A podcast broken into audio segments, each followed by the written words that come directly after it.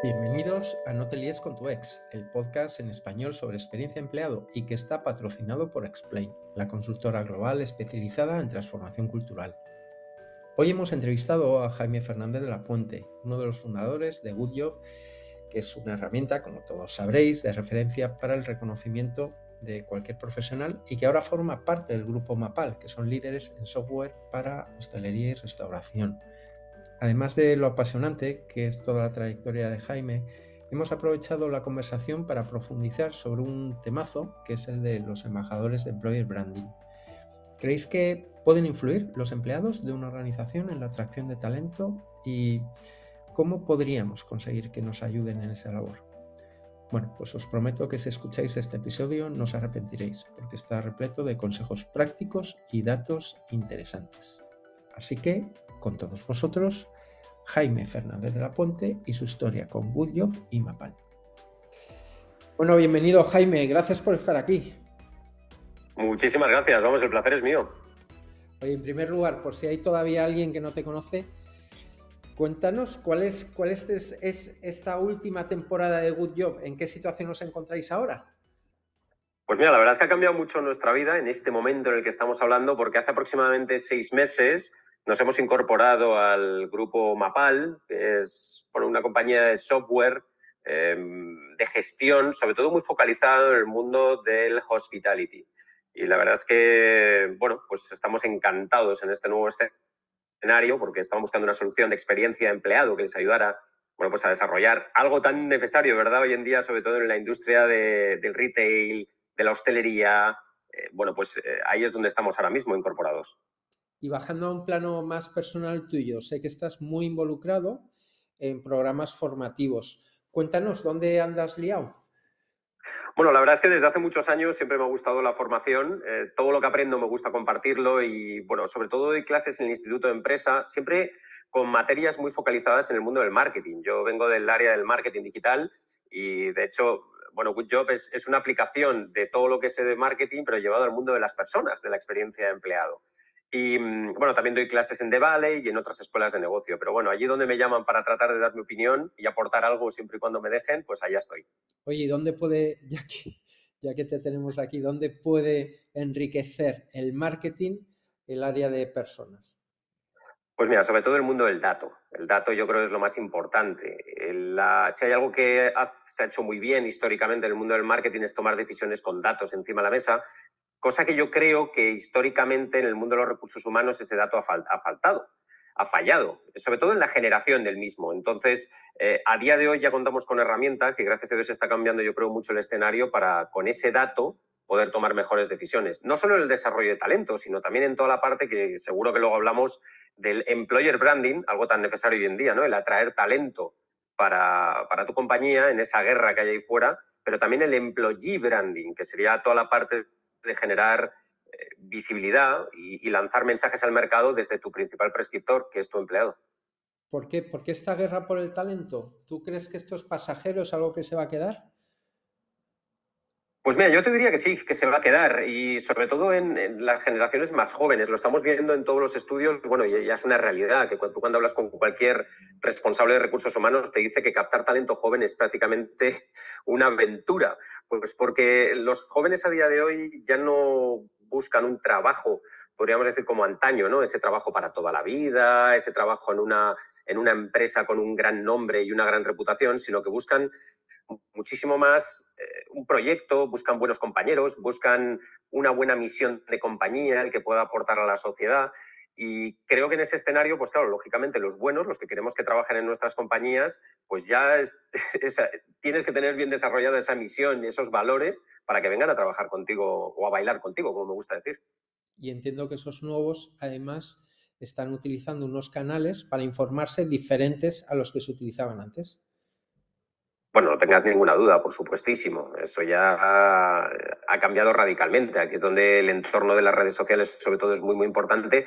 Pero te diría que la principal prescripción que tenemos es alguien que ya está dentro trabajando, que sea él el que alce la voz diciendo, oye, vente a trabajar aquí, que es una maravilla. Con lo cual ya no vale eso de, oye, es que esto es una gran marca. No, no, no. Es que por mucha reputación que tengas en el mercado como marca y que todo el mundo lo conozca, si la experiencia que están viviendo los empleados dentro no es buena y por lo tanto no lo trasladan a su entorno, pues me temo que nadie va a querer ir a trabajar contigo. ¿Cómo, desde tu perspectiva, cómo se podría favorecer para que esas personas que están dentro de las organizaciones puedan ser verdaderos embajadores de marca? Pues mira, no lo digo yo, eh, lo dicen varios estudios. Por ejemplo, hay uno de Accenture que me gusta mucho, que ha salido hace aproximadamente un año y medio, donde viene a, mm, viene a comparar lo que realmente piensa el empleador, la empresa que demanda un empleado hoy en día y lo que realmente quieren los profesionales hoy en día. Y yo te diría que lo apalancaría en cuatro grandes pilares. El primero de todo es muy humano, es algo que está intrínseco en el ser humano, que es el reconocimiento laboral. si lo piensas, Rafa, al fin y al cabo, ¿por qué trabajamos? Por dinero, lógicamente, nos tienen que pagar. Conozco poca gente que trabaje de forma altruista, los hay, ¿eh? pero sobre todo para sentirnos reconocidos y saber que nuestro trabajo está aportando algún valor. Y sobre todo aquí es muy importante la figura del manager. La figura del manager que es esa persona directa con la que tú tratas y que te digan, oye, estás haciendo un buen trabajo. Esa para mí es sin duda la base de una buena experiencia.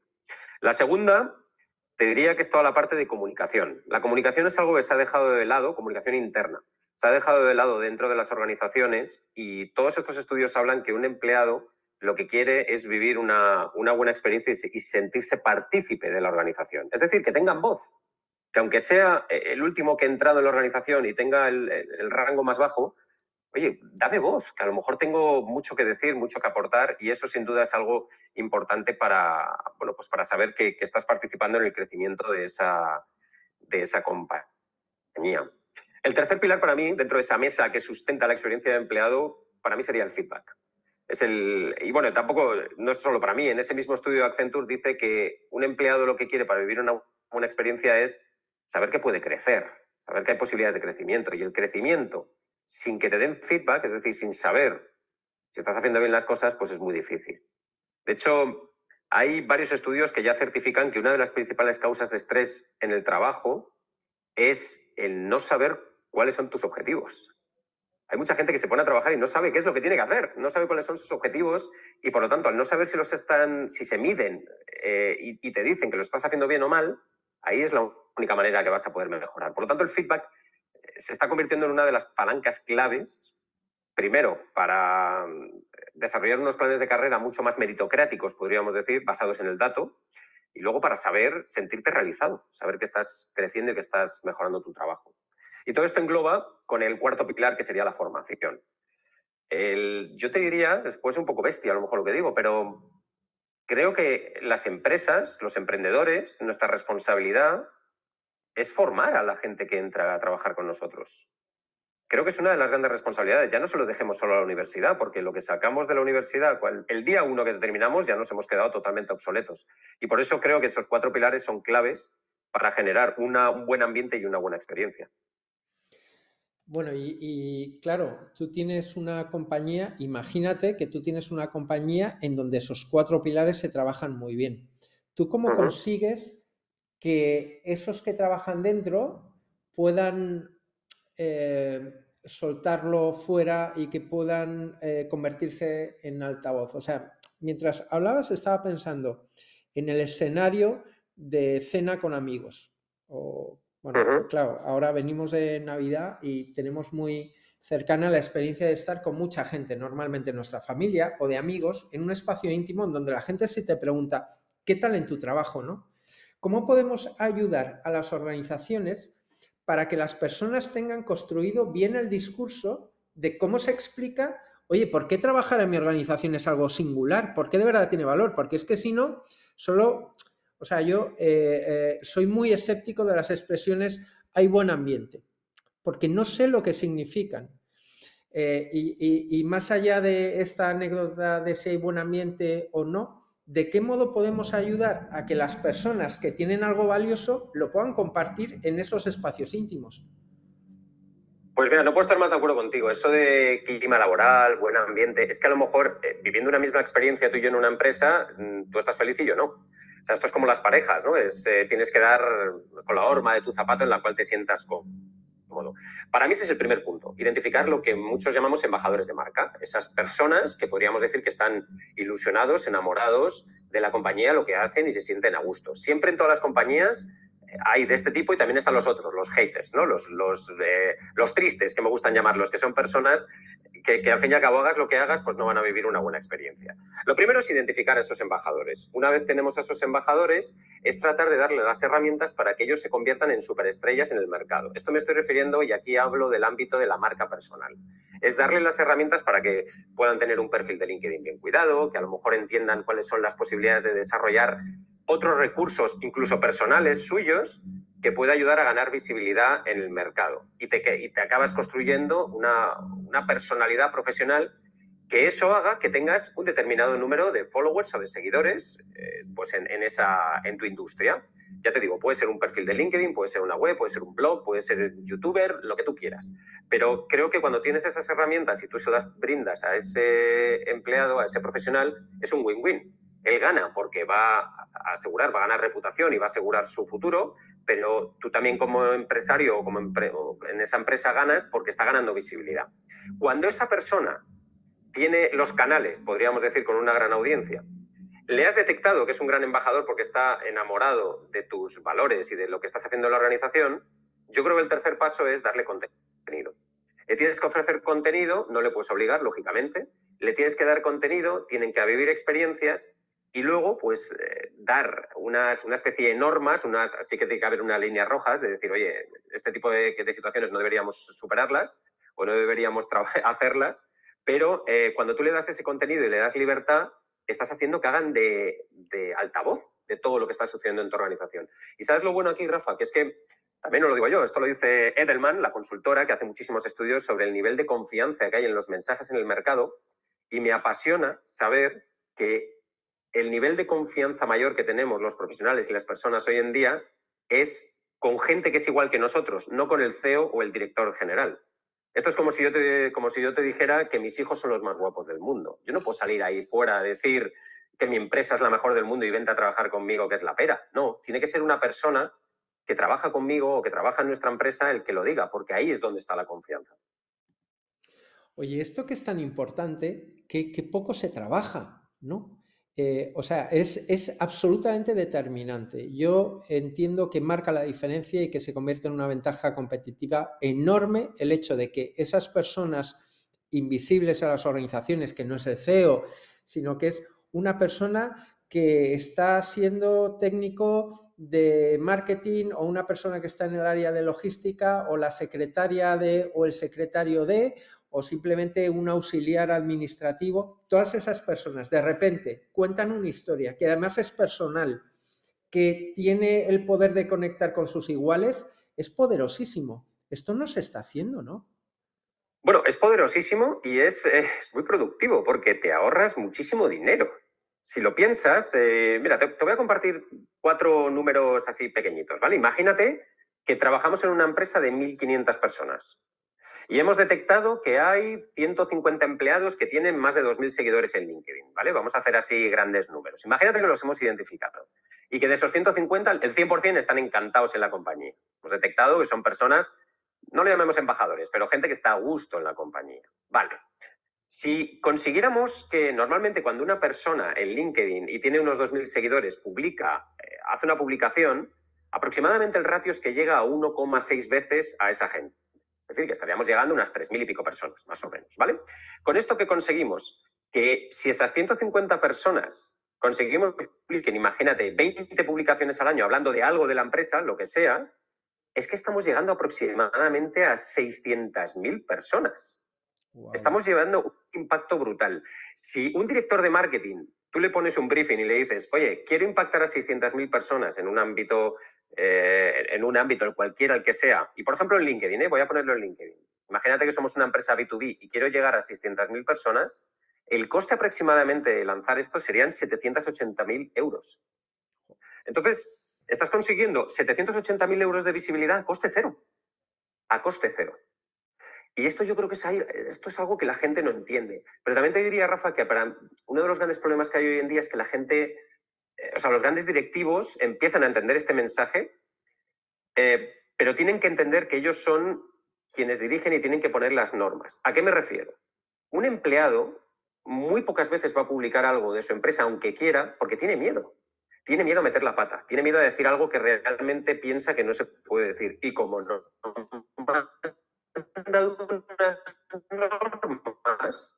no sé cuáles son las normas de circulación, me dejas claro, oye, mira, hay unas líneas rojas que no se pueden pasar, pero yo incluso te voy a, dar, a dotar de contenido, el cual libremente tú vas a poder compartir donde quieras, ahí le estás poniendo la autovía para que lancen los mensajes de la empresa que tú quieras. Y eso es poderosísimo.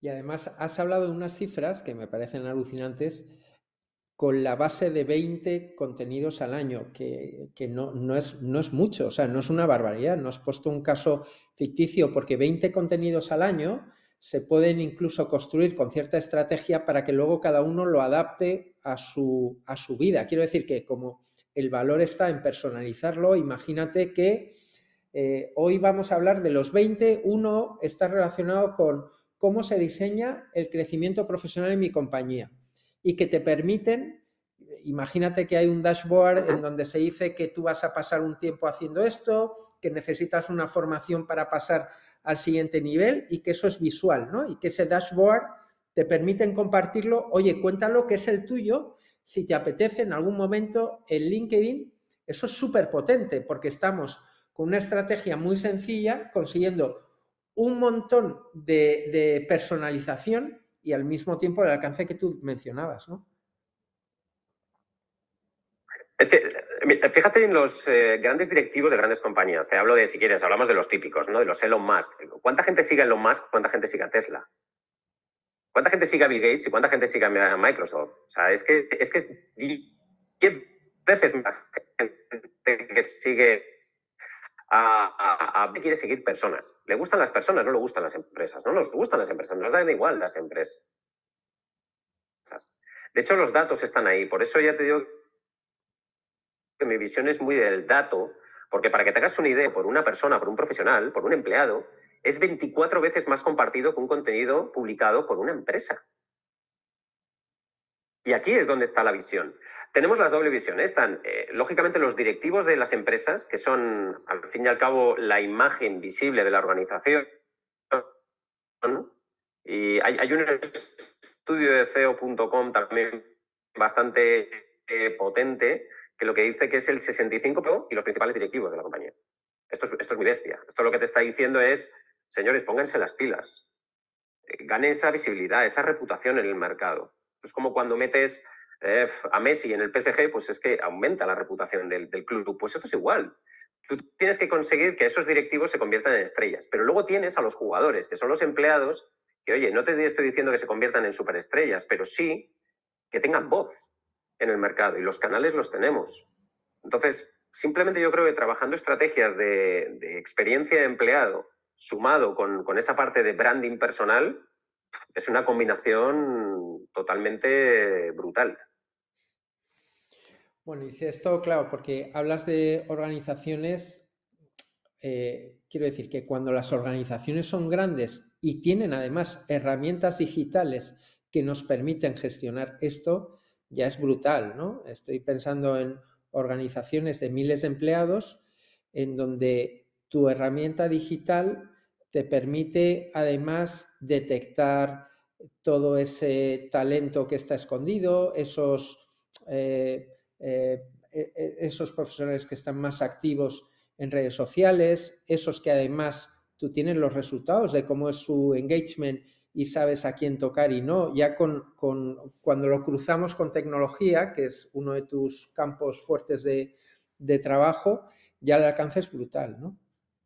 Claro, es que eh, ahí es donde has dado la clave. Eh, nosotros cuando creamos, cuando creamos Good Job, que se llama, está dentro del grupo Mapal y se llama Mapal Engagement, nosotros lo que ofrecemos son todas esas herramientas al empleado para que en el día a día sucedan cosas. Por ejemplo, que puedas dejar un reconocimiento a un compañero. Esto te ha pasado alguna vez, ¿no? Que dices, Joder, qué bueno es este, es, este compañero, me gustaría que de manera pública dejar un reconocimiento. Claro, cuando esto lo haces de manera continua, ya empiezas a detectar talento oculto, como bien has dicho, embajadores de tus valores, porque tú le dejas el reconocimiento en base a los valores de la compañía. Eso es muy interesante para poder construir cultura, pero también es que te va a ayudar a, generar ese buen, ese buen ambiente. Ahí nosotros hicimos un estudio hace años donde demostramos que es mucho más este dato, ¿eh? es muy interesante.